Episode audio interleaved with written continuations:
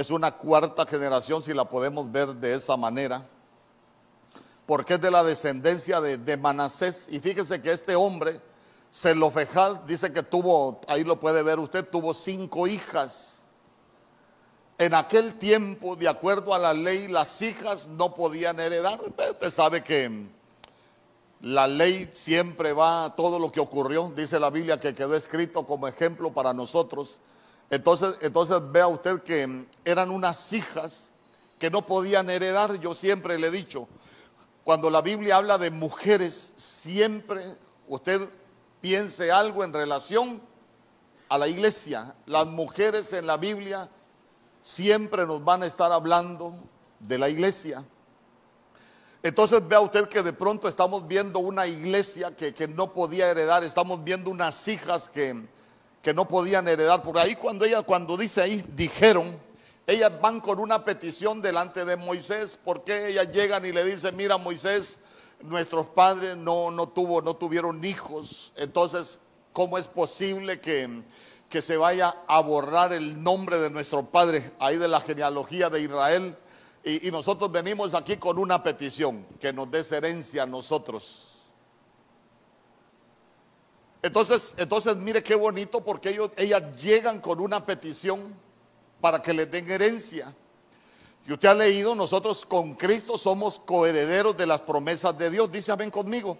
Entonces vea usted que ellos ahí habían recibido la promesa de, de llegar a Canaán. Canaán son las promesas que el Señor tiene para nosotros. Ellas ya habían recibido la promesa, pero ellas no estaban habilitadas para recibir herencia.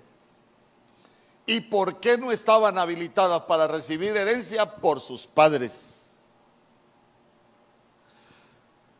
Y fíjese que ellas cuando llegan delante de Moisés hasta le empiezan a explicar, mi, mi, padre, como quien dice, mi padre no anduvo metido en tanto lío, mi padre murió por su propio pecado, mi padre, si ustedes revisan, se van a dar cuenta que, que no anduvo metido en la rebelión de Coré y empezaron ellas a dar explicaciones.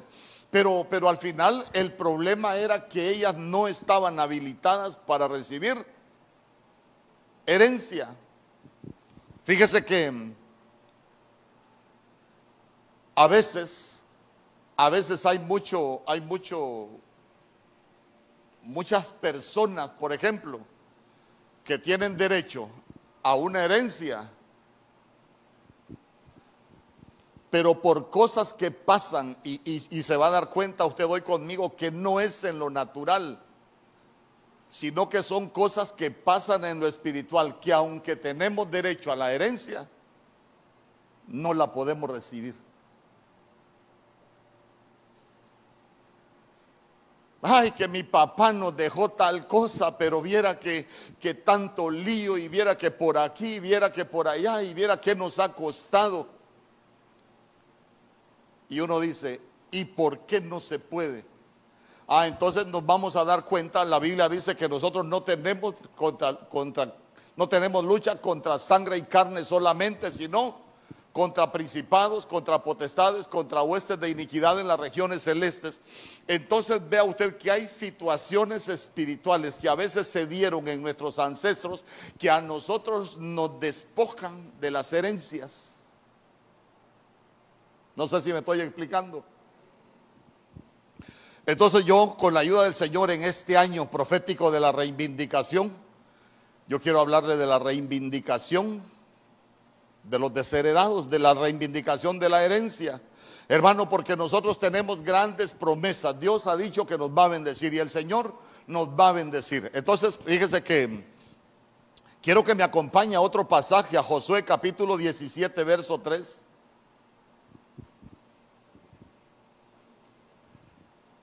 Y se va a dar cuenta de algo bien tremendo. Mire, allá el Señor dijo a Moisés, vaya Moisés, mira la, la, la, la petición que presentaron las hijas de Zelofejad es buena, hay que darles la herencia.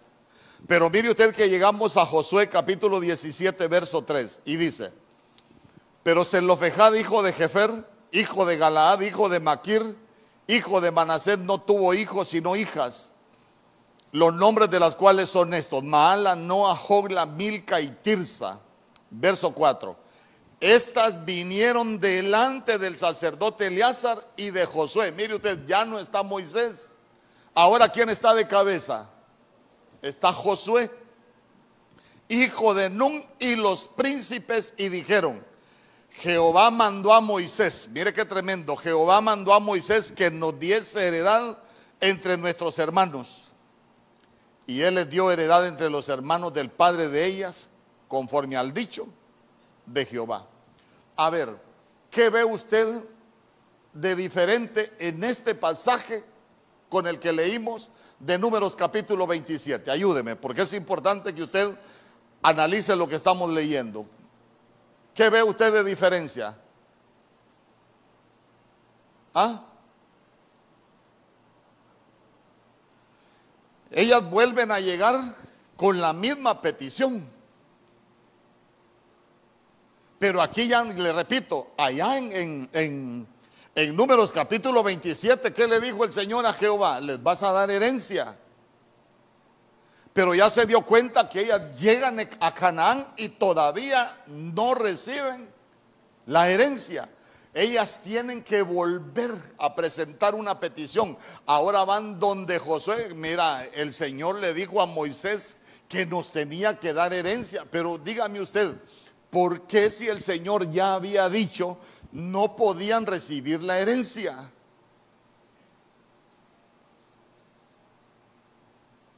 Entonces ahí es donde nosotros comenzamos a, darnos cuenta, a darnos cuenta de que, de que son cuestiones hereditarias. Lo bueno es que aquí sí reciben la herencia. Entonces, mire, primero ellos reciben la promesa. Día conmigo, recibieron la promesa. ¿Qué hemos recibido nosotros? Nosotros tenemos promesas. Dice, ven conmigo. Pero, pero vea usted que por una u otra manera, o, por, algo que se escapa de nuestras manos, muchas veces nosotros no podemos recibir lo que Dios ha dicho que es para nosotros. ¿Cuántas veces el Señor nos ha hablado y nosotros hemos creído que vamos a ser bendecidos y no alcanzamos bendición? ¿Cuántas veces nosotros hemos dicho hoy sí? Hoy sí, yo sé que hoy sí. Y de repente nos damos cuenta que pasa el tiempo y seguimos exactamente en la misma situación. Entonces mire que las promesas en el Señor son en Él sí y son en Él amén. Dice amén conmigo. Entonces, entonces fíjese que hay algo que, que uno va entendiendo en esta de la reivindicación eh, por ejemplo, la, reivindicación no solo es para el que es culpable, la reivindicación es también para el que es inocente. ¿Me explico? Por ejemplo, ejemplos de reivindicación. La mujer que fue allá en pleno acto de adulterio, ¿merecía castigo? Sí, pero el Señor ni yo te condeno. Es una mujer que fue reivindicada. Usted se va a dar cuenta que ella sí era culpable, pero el Señor no la condena. Es una mujer que es reivindicada delante de todos. Pero ya se ha dado cuenta también que, que a veces pueden haber inocentes pagando cosas que no deben. A ver, a ver. Usted ha leído cuando, cuando el pueblo de Dios fue a, a conquistar Jericó. ¿Usted lo ha leído? En jueces capítulo 7, cuando fueron a conquistar Jericó, de pronto nosotros nos damos cuenta de que el Señor les dio instrucciones que no fueran a tomar nada de oro, de plata, sino que todo lo llevaran para, para el templo. Pero hay un hombre que se llama Acán, que recogió unos tesoros y dice que los escogió en su tienda. Entonces cuando ellos iban a pelear contra Jai, un ejército más pequeño, una ciudad mm, con menos soldados, una ciudad fácil de conquistar, pero cuando ellos van a pelear contra Jai, la Biblia dice que fueron derrotados. Entonces cuando ellos regresan de la derrota, dice que Josué se postra, empieza a orar y el Señor le dice, Josué, este no es tiempo de estar postrado, este no es tiempo de orar, este es tiempo de revisar el campamento. Mire usted, uno debe de revisar el campamento. ¿Para qué revisamos el campamento? Para ver si no hay cosas que nos estén dañando. Entonces, de pronto se dan cuenta que el que tenía las cosas escondidas es Acán. Y la Biblia dice que lo llevaron al valle de Acor. Y se recuerda usted lo que le hicieron en el valle de Acor. Acor lo que significa es problema. Acor lo que significa es dificultades. Pero imagínese usted qué bueno hubiese sido que hubiera, bueno, acá encontramos en tu casa eh, en los tesoros de Babilonia ahí escondidos, tenías cosas escondidas en tu casa y el Señor ha dicho que te vamos a matar a pedreadas. No, hermano, si usted lee, se va a dar cuenta que le agarraron hasta los animales que tenía en su casa, le agarraron a su mujer, le agarraron sus hijos y sabe qué es lo más tremendo, le agarraron hasta los bienes y dice que allá los fueron a matar a pedradas. Y le digo, le pregunto yo, ¿qué culpa tenían los hijos de los errores de los padres? Es más, ¿qué culpa tenía la mujer del error del cabeza de familia? Usted escuchó hoy lo que dijo el, señor del cabeza de familia, porque el que cometió el error fue el cabeza de familia, pero ya se dio cuenta que los errores de los cabezas de familia arrastramos a los hijos, arrastramos a las mujeres podemos arrastrar hasta los bienes. Hermano, ¿cuánta gente no ha quedado sin bienes por un error que, se comete? Que cometió un cabeza de familia. Entonces, entonces imagínese, imagínese todo el cuadro para que podamos, para que podamos tener una, una buena enseñanza, hermano, porque, porque hoy el Señor habló para que cortemos nosotros aún maldiciones generacionales. Dice que nos vino a dar autoridad y muchas veces lo necesitamos. Entonces, no podían recibir herencia, hermano, y ahí es donde uno dice, caramba, pero si el Señor ha prometido bendecirnos, pero de pronto hay cosas en el mundo espiritual que nos llevan a no obtener lo que Dios tiene para nosotros. No es porque Dios no quiera, es porque hay algo que se levanta en contra nuestra. Pero fíjese que yo, por ejemplo, cuando, cuando cada vez que estudio, yo le digo a mi esposa, cada vez que estudio algo de la reivindicación, me voy dando cuenta de tantas cosas y yo espero que así como yo lo he entendido, así lo puede entender usted y que este año sea el año de nuestra reivindicación, que este año nosotros podamos ser bendecidos. ¿Por qué? Porque reivindicación, hermano, a veces sí uno merece muchas cosas, eh, pero en la justicia del Señor nosotros, mire, no alcanzar, no es misericordia, no es misericordia. La reivindicación es que por la justicia del Señor, por lo que Él es, Él nos devuelve lo que habíamos perdido. Dice amén conmigo. A veces somos merecedores de castigo y el Señor nos exime. Entonces yo quiero, quiero enseñarle algunas cosas porque, mire, día conmigo herencia. En el libro de Proverbios capítulo 19, verso 14.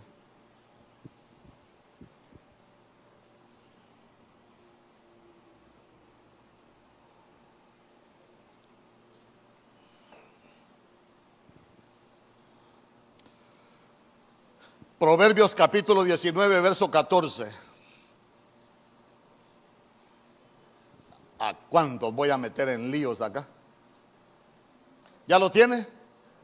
¿Qué dice la Biblia? La casa y las riquezas son herencia de quién? ¿Quién le debería dar casa a uno cuando se casa? ¿A quién de aquí le han dado casa cuando se, se casó? A usted le dieron casa. Gloria a Dios. ¿Y, y a los demás qué nos pasó? Ahí viví, en ese cuartito, ahí con el chucho. Como ya se murió el chucho, agárratelo. No, mire, mire qué tremendo, mire qué tremendo. casa y la riqueza son herencia de los padres, mas de Jehová la mujer prudente. Eh, entonces fíjese que a veces yo escucho padres que dicen, voy a poner a estudiar a mis hijos porque yo cuando ellos se gradúen voy a dejar de trabajar para que me mantengan mis hijos. Negativo el procedimiento.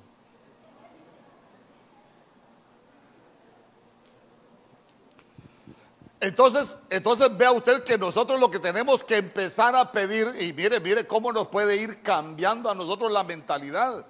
Señor, yo, yo, si tu palabra dice que, que, casa y la riqueza son herencia de los padres, pero yo no tengo, pero el que me va a bendecir eres tú para poder bendecir a mis hijos. Dice amén conmigo.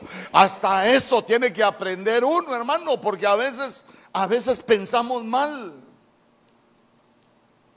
Pero ya, ya se dio cuenta. Bueno, entonces ahí ya lo metí a un lío. Papá, díganle a los hijos, papá, mamá, empiece a orar porque... Y si tuvo siete hijos, siete casas, siete herencias. Dios santo.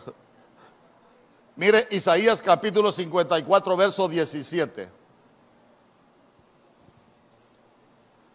Isaías capítulo 54, verso 17.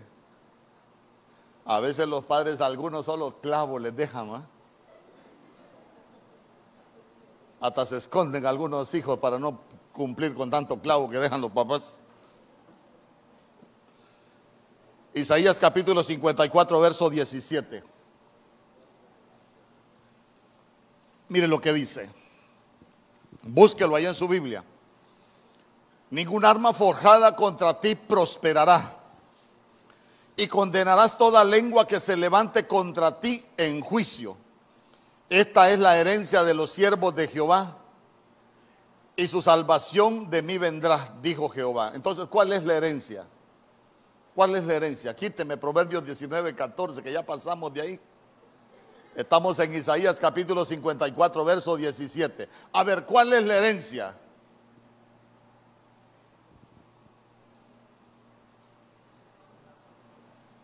Vamos, vamos, rapidito. ¿Cuál es la herencia? Que ningún arma forjada contra nosotros va a prosperar. Eh, pero yo quiero que alguien lea solo el encabezado del verso 16, porque esa es un arma forjada. Esas armas forjadas quiere decir que alguien las preparó en contra nuestra para causarnos daño. Mire, y el Señor va a condenar toda lengua que se levante contra ti en juicio. Todo señalamiento, toda condenación, hoy vamos a renunciar. Dice amén conmigo. Aquellos que han hablado para denigrarte, hoy vamos a renunciar. ¿Por qué? Porque esa es una herencia que el Señor tiene contra nosotros. Él va a condenar toda lengua en contra de sus hijos. Pero, pero mire, en el verso 16 dice, ahí en el 17 dice, ningún arma forjada contra ti prosperará. Pero en el verso 16 dice, que el Señor creó el herrero, al herrero, al herrero, sí. ¿Cuál fue el primer herrero que hubo en la Biblia? De esos que les gusta estudiar la Biblia. ¿Cuál fue el primer herrero que hubo en la Biblia? ¿Quién dijo Tubal Caín? Gloria a Dios. Tubal Caín. Génesis capítulo 4, verso 22. Tubal Caín. ¿De quién era hijo Tubal Caín? De Lamec. Y Lamec tuvo dos mujeres, Ada y Sila. Una de, una de las armas que prepara el herrero en contra del pueblo de Dios es dos mujeres y un camino, el adulterio.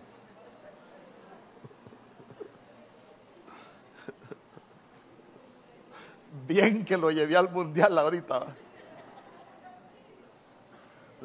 Anote, anote. Génesis capítulo 4, verso 22. El primer, en el verso ya le dije, en el verso 16, el Señor dice: Yo creé al herrero.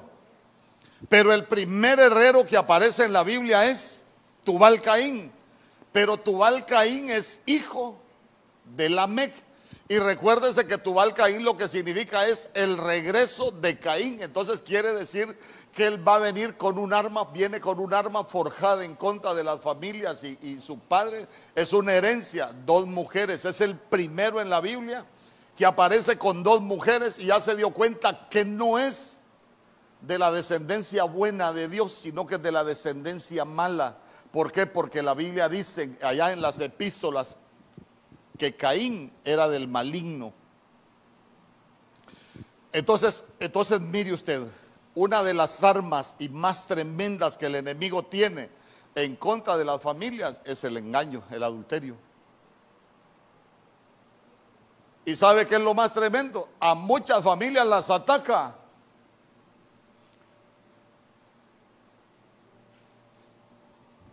Porque es un arma forjada por el herrero.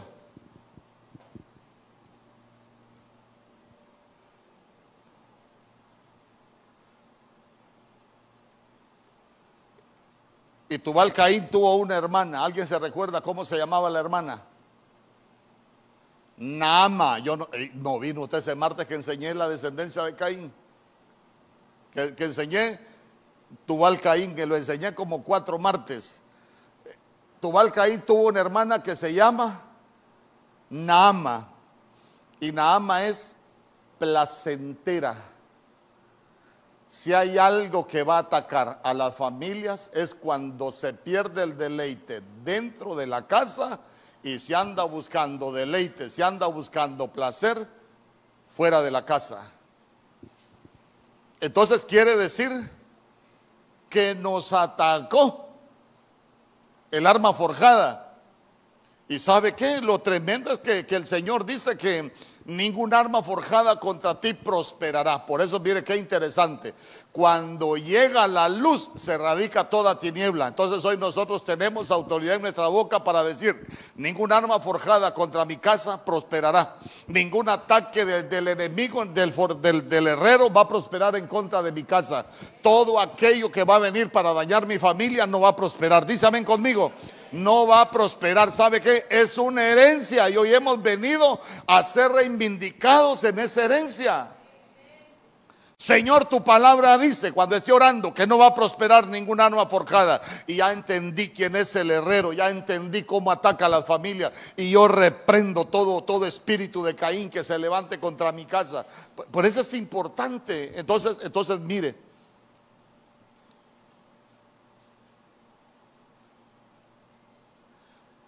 Empezamos, y yo quiero enseñarle algunas cosas de, las genealogías, porque ya le dije, la reivindicación no solo es para el culpable, la reivindicación es para los inocentes. Yo le pregunto, ¿qué, ¿qué, error habían cometido estas muchachas o estas mujeres para no recibir herencia?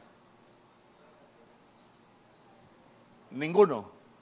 Eran inocentes pero ya se dio cuenta que necesitaron ser reivindicadas en su herencia, porque no la podían recibir. Entonces, mire, comencemos. ¿De dónde se origina la familia de estas muchachas? Váyase a números capítulo 24, números 27. Era de, José.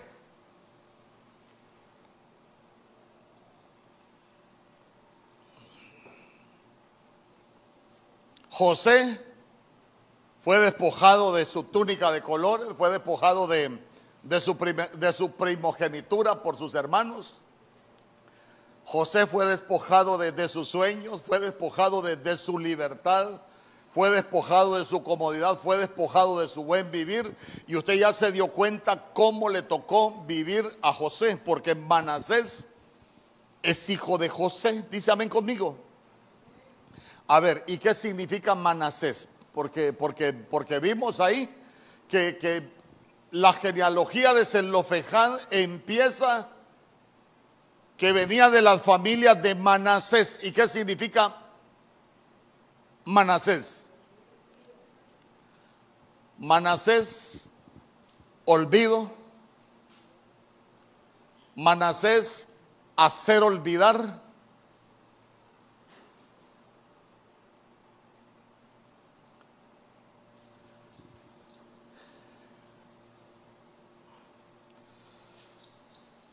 Ay, hermano, pero sabe que voy a explicarle algunas cosas con José.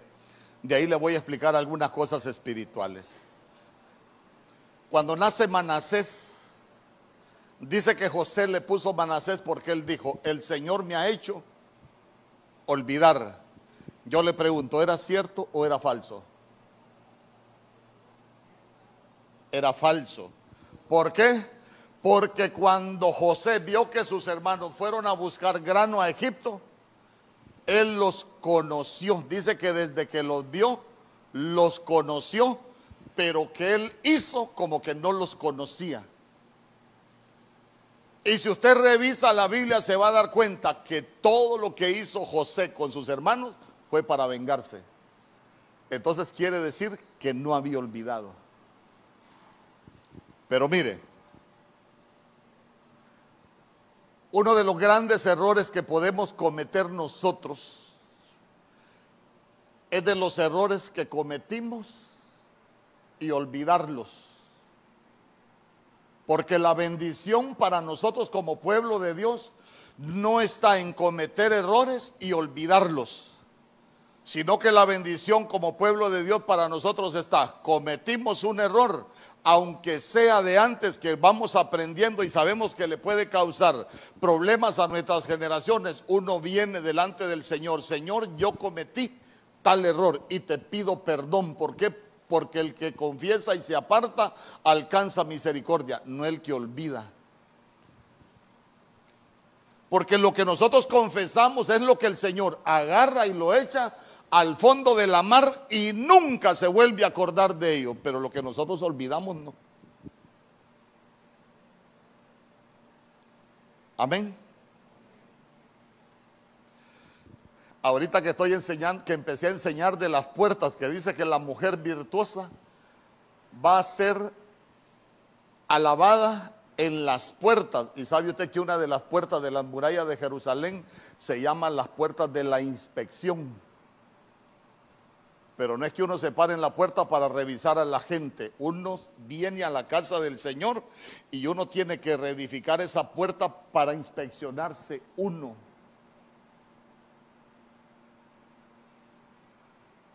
¿Qué errores cometimos? ¿Qué, qué necesitamos barrer? Quitar los escombros pedirle perdón al Señor para que Él lo agarre, toda esa basura la aviente al fondo de la mar, hermano, porque mire, lo que nosotros no venzamos, lo van a padecer los hijos. Revise usted las palabras que decía Isaac con las que decía Abraham. Dile que es mi hermana. Las mismas palabras, hermano. Los mismos errores que cometía Abraham los cometía, los cometía Isaac.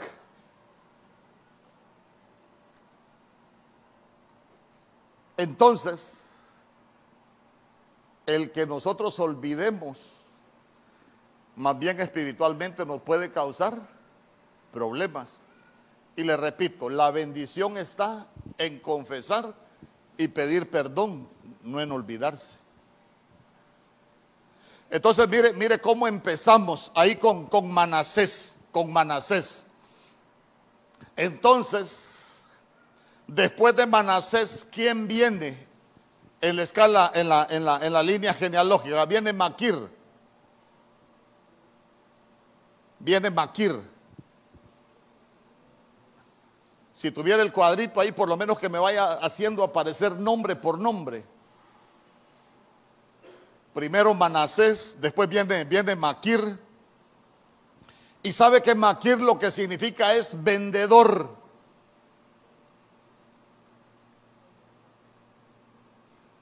Usted se ha fijado que a veces uno tiene una expresión cuando lo dejan abandonado. Ah, me dejaste vendido. ¿Ha escuchado usted esa expresión? Me dejaste vendido. Fíjese que en el mundo espiritual se puede vender. En el mundo espiritual se pueden vender. ¿Sabe que esa palabra vender dice que es como como entregar como mercadería a los hijos en matrimonio o para ser esclavos.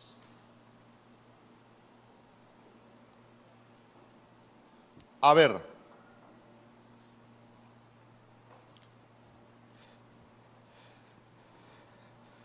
¿cómo podemos vender, cómo, podemos vender nosotros a un hijo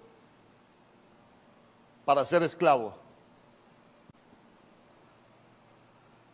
Lo voy a llevar a una alegoría. Gálatas capítulo 4, allá por el verso 21 en adelante, la Biblia habla, habla de Agar y habla de Sara. Dice que una es la libre y otra es la esclava.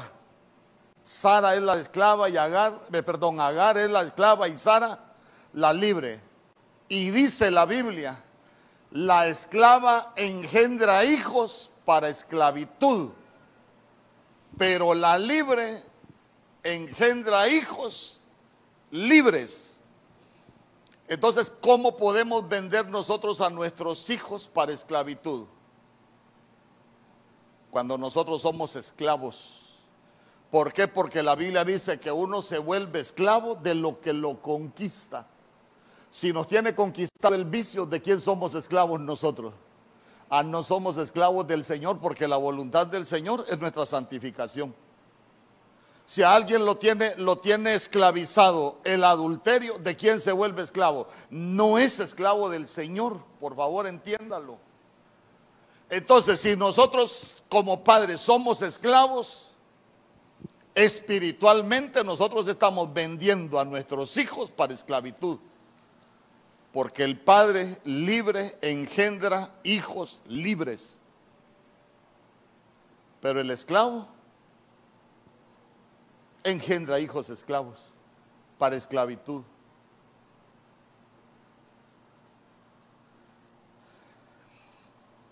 Maquir. Póngame Manasés primero allá también arriba. En la misma hoja. Después de Maquir, ¿quién sigue? Lea ahí números 27.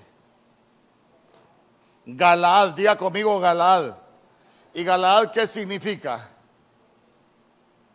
Buen testimonio. Buen testimonio. Pero sabe que Galaad también significa abrupto.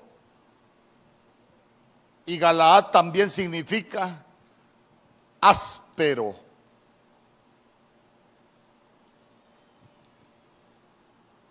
Yo siempre le he dicho, los nombres y todo en la Biblia tienen algo bueno y algo malo.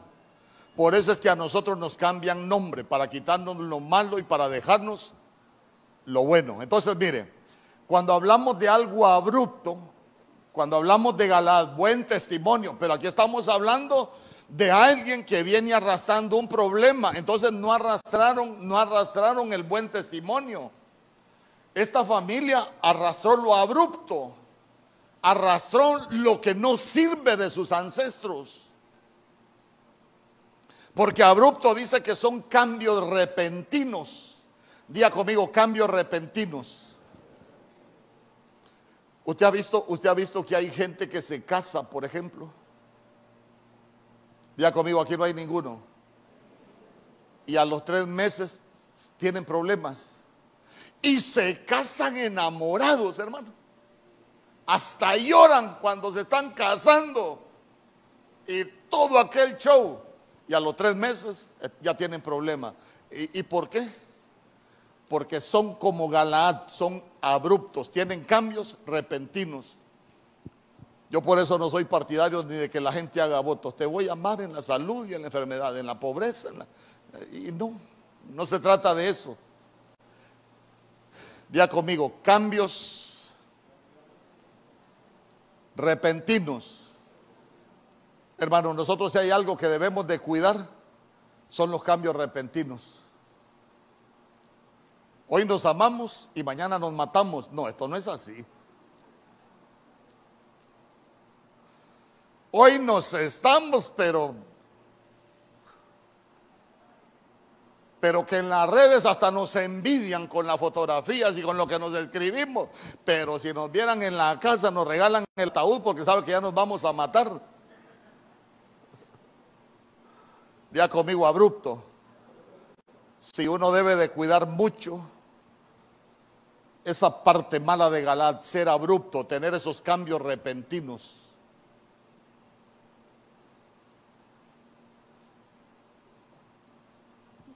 Usted ha visto que los cambios repentinos en el trato, por ejemplo, cómo dañan las familias. Ay, yo a mi marido ya no le hablo porque no sé cómo va a reaccionar, pastor. Ya no sé cuándo anda de buenas o cuándo anda de malas. Ya no sé cómo me va a contestar. ¿Sabe qué? Galaad, una mala herencia, son abruptos.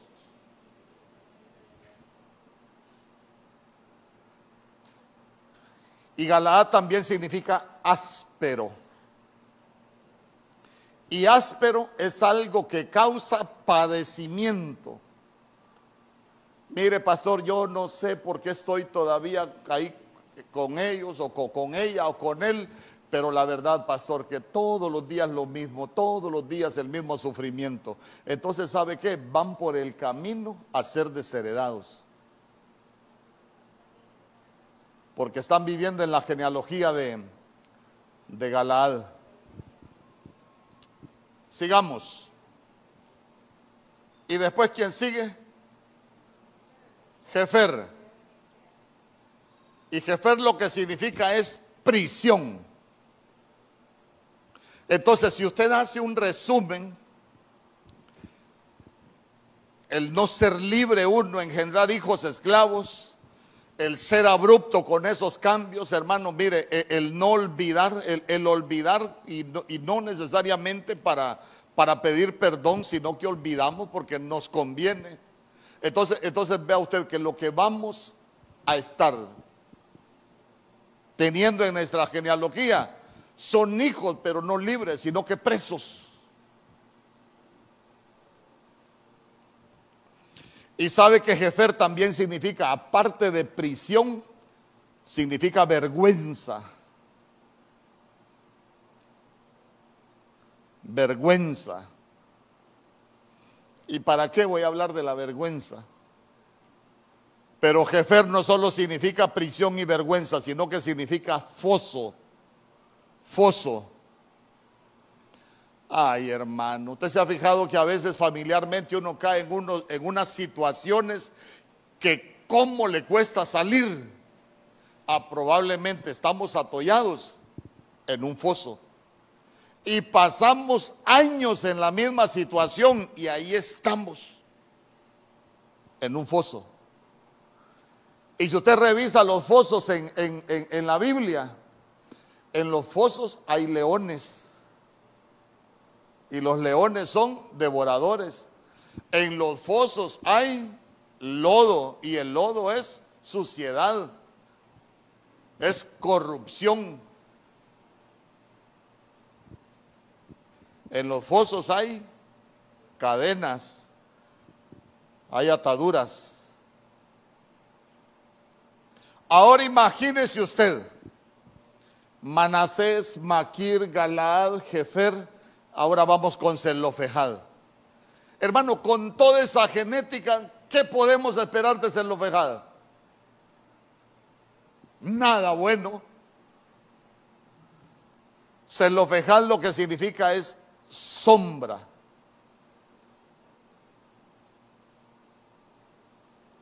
Ah, pero qué bonito. Ah, el que habita al abrigo del Altísimo morará bajo la sombra del Omnipotente. Hay sombras que son malas.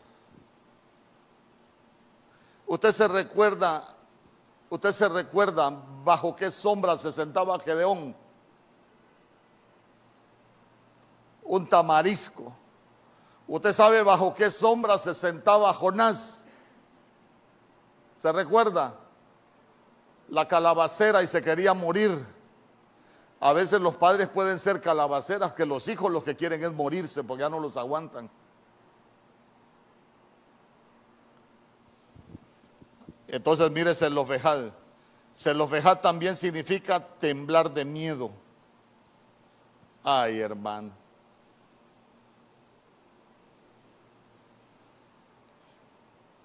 Entonces, mire, si tenemos esa genealogía, tenemos esas herencias genéticas, Yo le pregunto, ¿qué herencia genética tenían las hijas? Miremoslas. La primera hija, Maala. Y Maala es, lo que significa es enfermedad, pero también significa débil. Débil.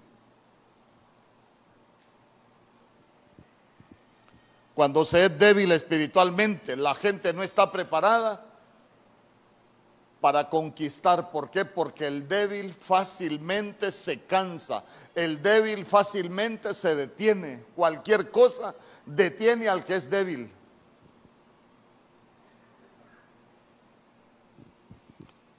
Voy a ir rápido porque ya es tarde. Noah.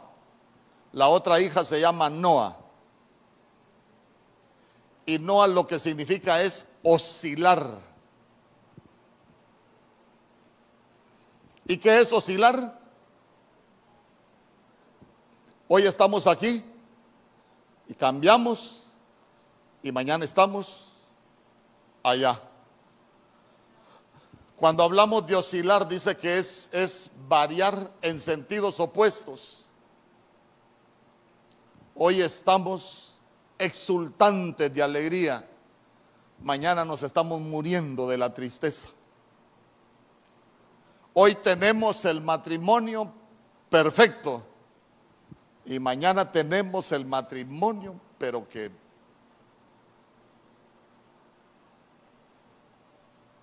que nos odiamos.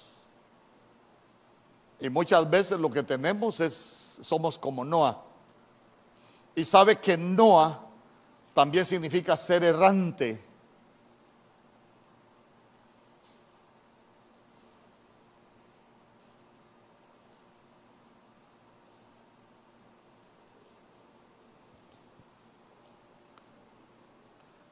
Mire, Apretes el cinturón por lo que voy a decir.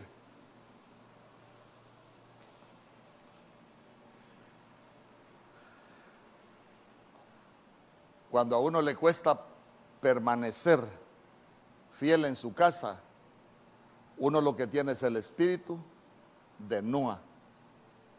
Yo le pregunto a un hombre, voy a hablar, digan, digan amén los hombres que estamos casados.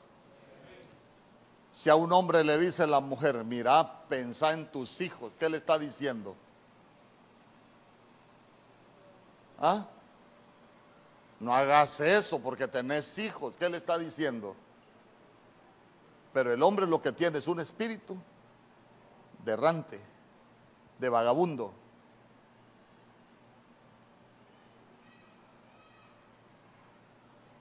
¿Por qué? Porque ¿para qué edifica casa uno? ¿Para qué edifica casa uno? Para permanecer. Se edifica casa para establecerse. Pero cuando no nos establecemos es que tenemos un problema. Dígame usted, si alguien tiene una casa, ¿para qué va a andar buscando otra casa? Pero ya se dio cuenta que es un problema espiritual. Yo por eso casi siempre he dicho, muchas veces los cristianos peleamos con las personas y uno no tiene que pelear con las personas, uno tiene que aprender a pelear contra lo que ataca a las personas.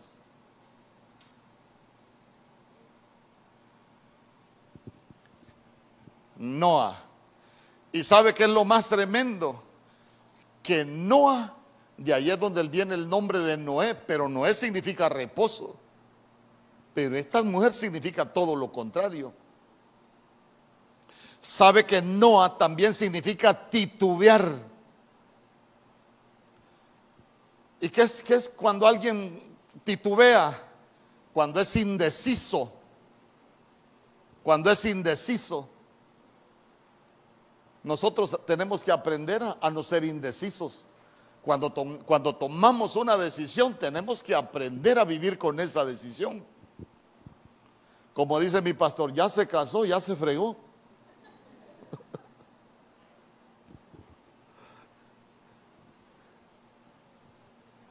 ah, perdón, ahí, ahí cuando, cuando, cuando hablamos de, de, Noah que es errante, usted se ha fijado que hay hombres casados que quieren vivir como solteros, no se acostumbran a la vida del matrimonio, lo que tienen es un espíritu de errante, de Noah. Después sigue Hogla, diga conmigo Hogla. Y Hogla lo que significa es perdiz. Nosotros aquí le llamamos codornices. Hogla lo que significa es perdiz. En Jeremías capítulo 17, verso 11, quiero leerle ese verso. Jeremías capítulo 17, verso 11.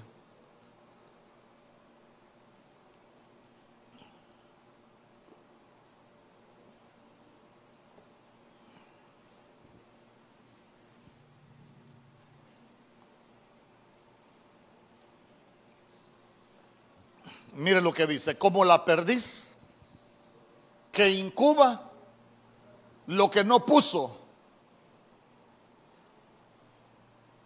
A ver, ahí está haciendo una, una analogía a ese verso, pero, pero la primera parte sí habla de la perdiz. Porque después habla, habla del el que acumula riquezas con injusticia, pero ya esa es otra parte. Pero la parte que habla de la perdiz es que la perdiz incuba lo que no puso. ¿Qué piensa usted de esa parte de ese verso, de la perdiz? ¿Ah? ¿Qué es incubar lo que uno no pone? ¿Sabe que, sabe que a veces hay gente que es más especial con la gente de afuera que con los de su casa. Hay gente que con todo mundo afuera es calidad.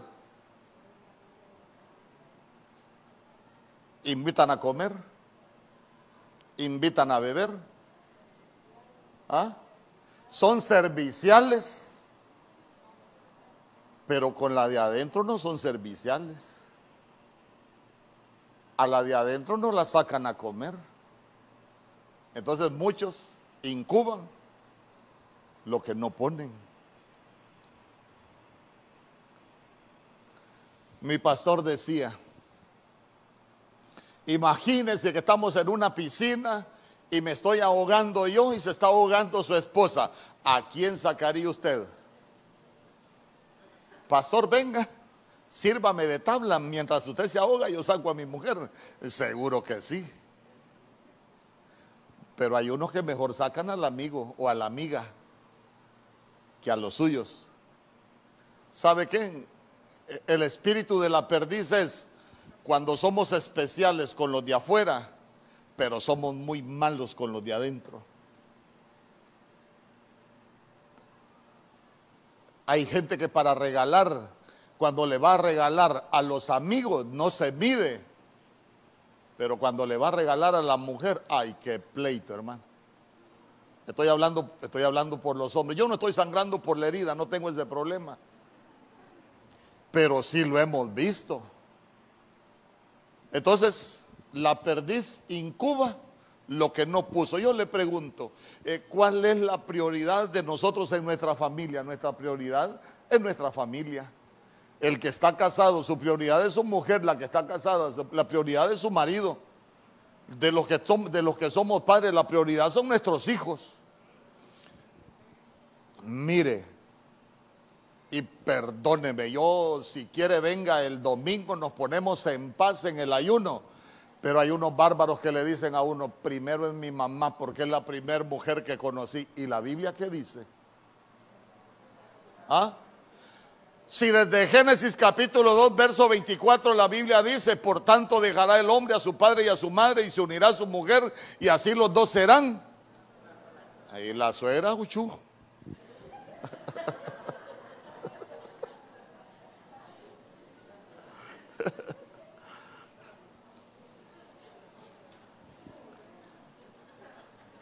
Hay que cuidar lo que Dios nos dio. Amén conmigo. Hermano, ¿a usted le gustaría vivir feliz con su familia?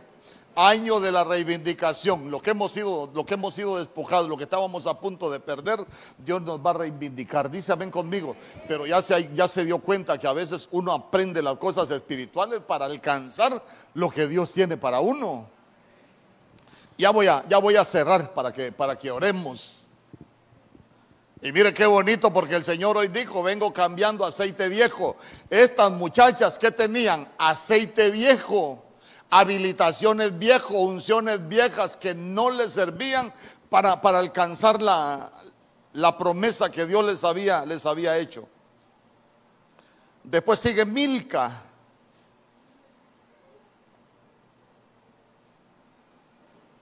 Y Milca lo que significa es reina.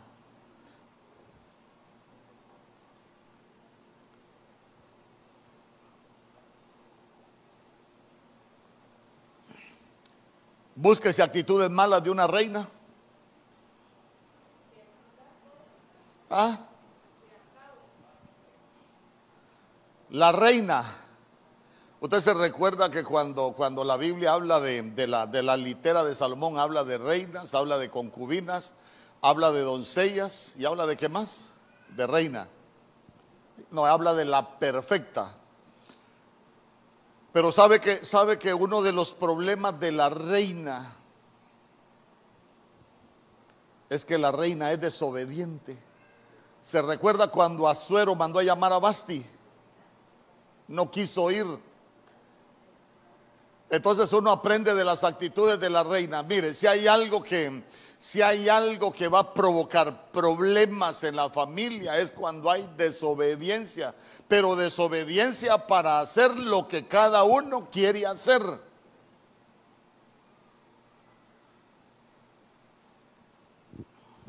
Hermano, a veces sabemos a algunos hombres que no nos gusta que la mujer nos diga algo. Nos dice algo la mujer y explotamos. Ah, pero, pero hay algo que debemos entender, no con actitud de reina de querer mandar. Porque yo una vez le pregunté a una hermana, ¿y por qué trata así a, su marido? Es que este es un, hay una, una palabra que se, que se usa aquí mucho. Ah, porque este es mandilón, me dijo. Ah, papu, dije yo. Y aquí que los escuche el pastor. Y donde no los oye el pastor, ¿cómo se tratarán, hermano?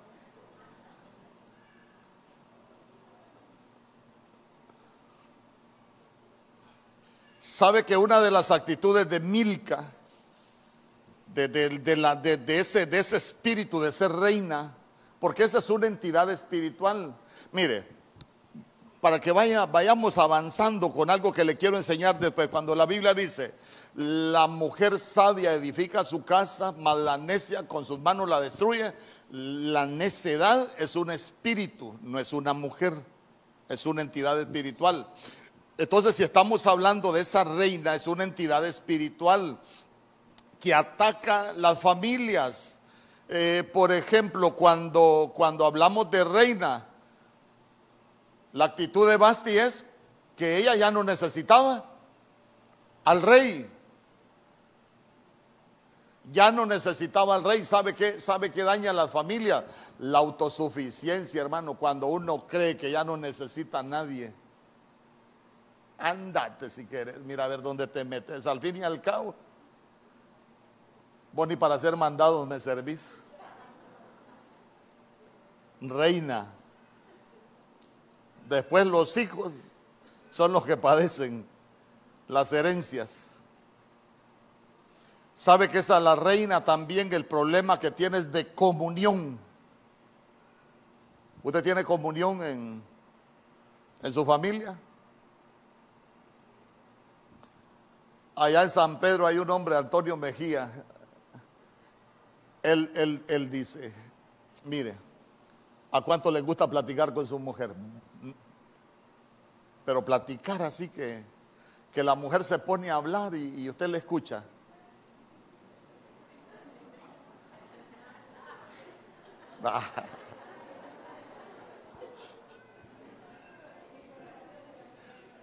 Usted ha leído que la mujer puede hablar 20 mil palabras diarias. ¿Cuántas le escucha a usted? Decía Antonio Mejía, porque una vez le dijo uno, yo creo que le escucho como mil. Si las otras 19 mil te las escucha el que vende la leche, vas a tener problemas con el lechero, le dijo. Si hay algo que nosotros debemos de trabajar es la comunión, dísame conmigo. Mire, le quiero preguntar, ¿desde cuándo no va usted con su familia a tomarse un cafecito ahí? Ahí con su familia.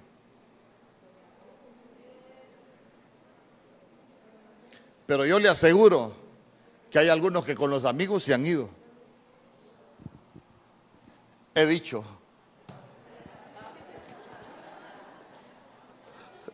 Por último, Tirsa.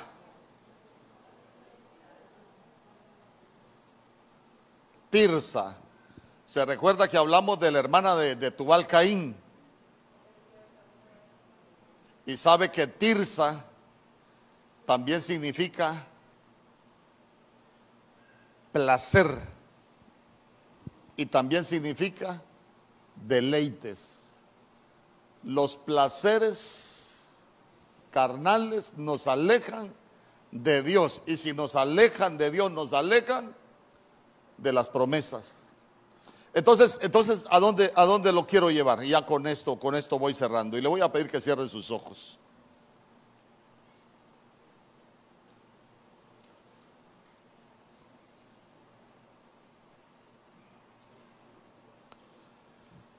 En el nombre poderoso de Jesús.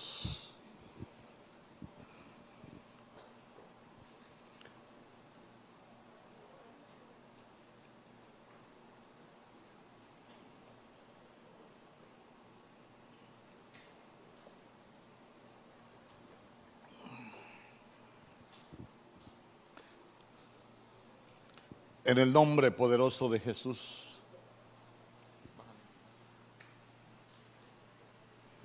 Si pueden subir los músicos, los cantores.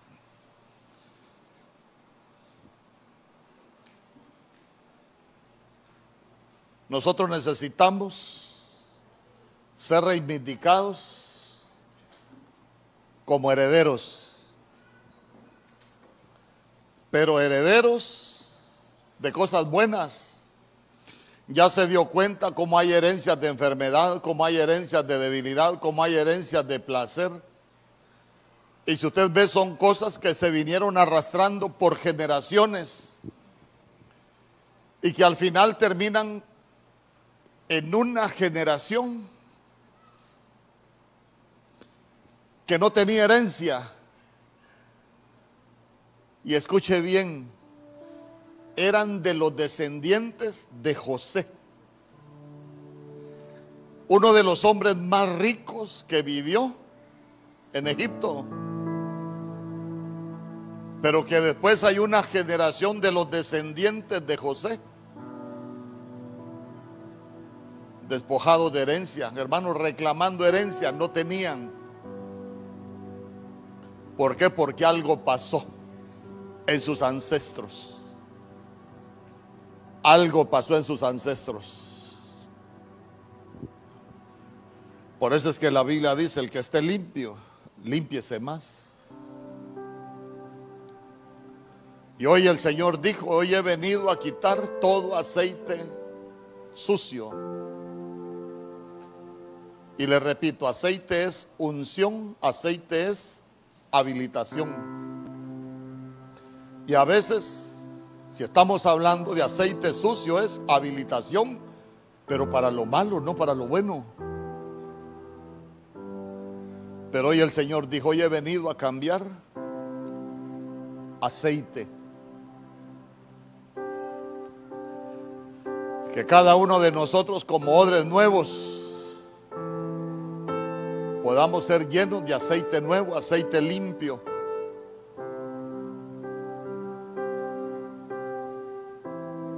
Que si hemos cometido errores, ya tenemos aceite,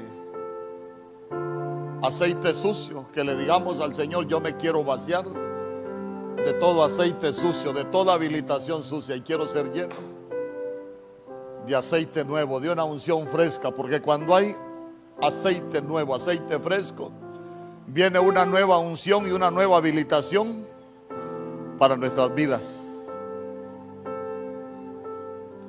Que cada uno de nosotros pensemos qué herencia le voy a dejar a mis hijos. ¿Qué les voy a trasladar a mis hijos? ¿Un, un aceite sucio o un aceite limpio? Porque yo le digo, el que es libre engendra hijos libres. Agar era esclava y engendró hijos para esclavitud. Abraham, libre, pero con Sara, usted es el hijo de la promesa.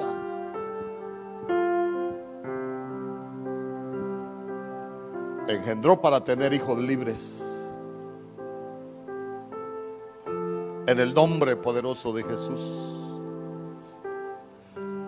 Acá no es venir a culparnos de errores que cometimos, ya los cometimos. Acá es de aprovechar cuando Dios habla. Acá es de aprovechar lo que el Señor está hablando, año de la reivindicación. Tal vez fuiste culpable de todos los errores, de todo lo que ha pasado.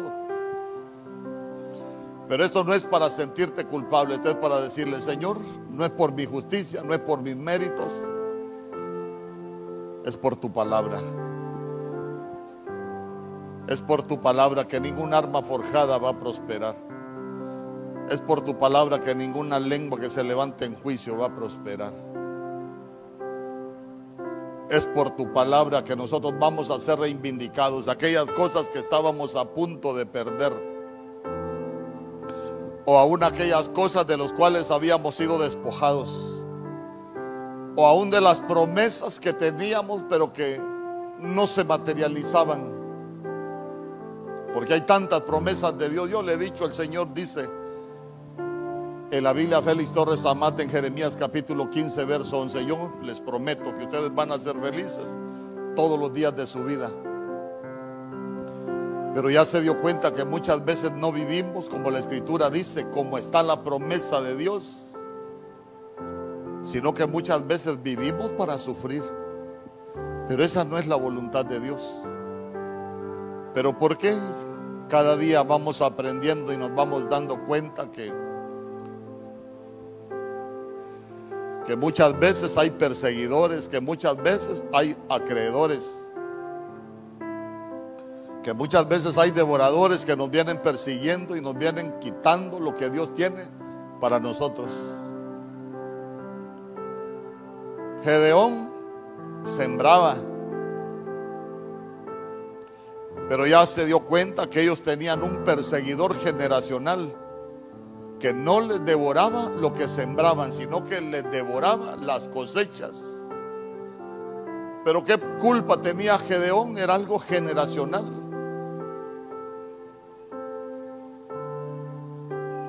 Pero la Biblia dice, en aquel día ya no se dirá más. Los padres comieron las uvas agrias y a los hijos les pega la dentera. A tus hijos no les va a pegar la dentera de tus errores. Porque hoy se nos cambia el aceite.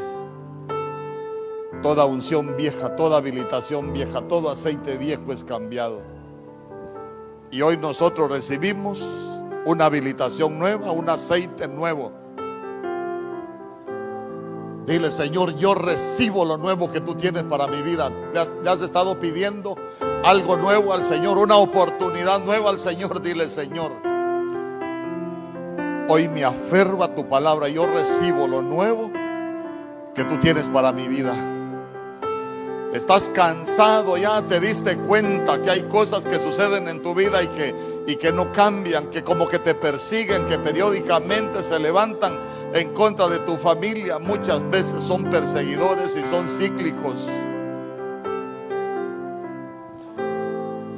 Y no solo son cíclicos, son generacionales. Pero el Señor hoy dijo también que venía dándonos autoridad para cancelar aún maldiciones generacionales. Sabe que hay maldiciones generacionales de, de enfermedad. Hijos que empiezan a padecer lo mismo que padecieron sus padres. Nosotros no fuimos escogidos por Dios para ser esclavos de las ataduras de nuestros padres. nosotros fuimos escogidos para ser libres. En el nombre poderoso de Jesús. En el nombre poderoso de Jesús. ¿Te has dado cuenta? Mire, uno, uno revisa, yo le hablaba de la puerta de la inspección. ¿Sabe que aprovecha uno en este tiempo? Inspeccionarse. ¿Cuánta gente en tu familia ha terminado separada, independientemente por lo que sea? ¿Cuántos han terminado solos? Y uno dice, Señor, ese perseguidor no va a afectar mi vida, no va a afectar mi familia. Lo que tú me has dado me lo voy a disfrutar toda la vida.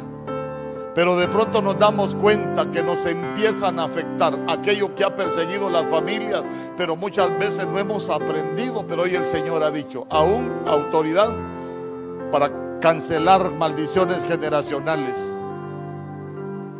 cancelar espíritus de enfermedad herencias genéticas. Hoy renunciamos a toda herencia genética. Renunciamos a toda habilitación vieja, a todo aceite viejo. En el nombre poderoso de Jesús, abra sus labios, póngase de pie. Comience a despojarse. Usted sabe, usted revise la casa de sus padres, no para condenar.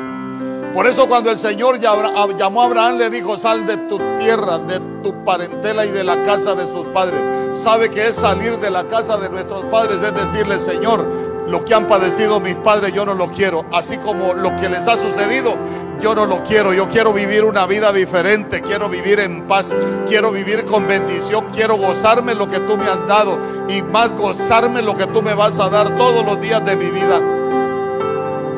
Renuncia, dígale, yo me despojo de todo aceite viejo, toda habilitación vieja, toda unción vieja.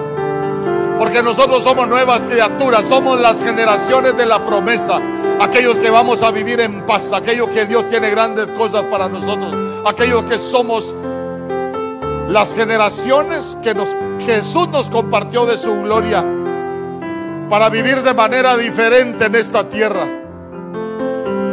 En el nombre poderoso de Jesús.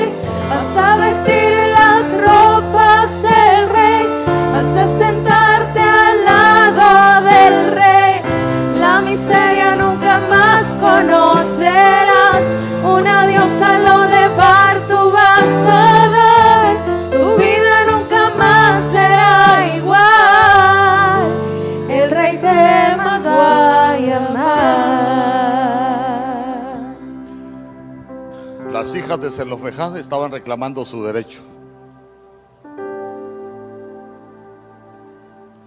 Nadie te va a despojar de lo que Dios te ha dado derecho. nadie te va a poder despojar. Porque hoy el Señor ha hablado, dígale Señor, yo recibo tu palabra, yo sé que nadie me va a despojar de la herencia que Dios tiene para mi vida. Lo creo, lo recibo y me aferro a tu palabra y te doy gracias. Amén, amén, amén. Gloria a Dios.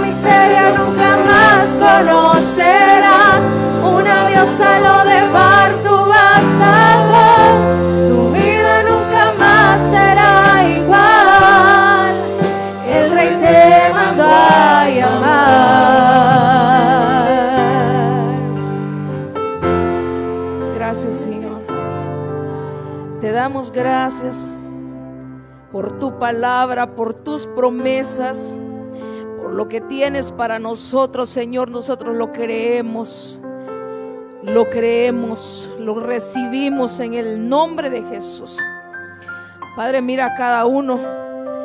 Señor, cada familia representada en este lugar, llévala con paz, llévala con bendición. Señor, levanta muros de protección sobre cada uno. En el nombre de Jesús, haznos invisibles ante todo hombre de maldad.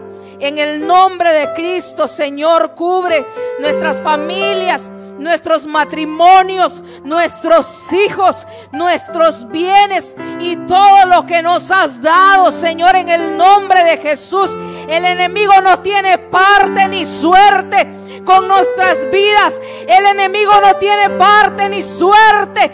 Todo ataque, todo contraataque, Señor, es rechazado en el nombre de Jesús. En el nombre de Jesús, el enemigo no se va a levantar.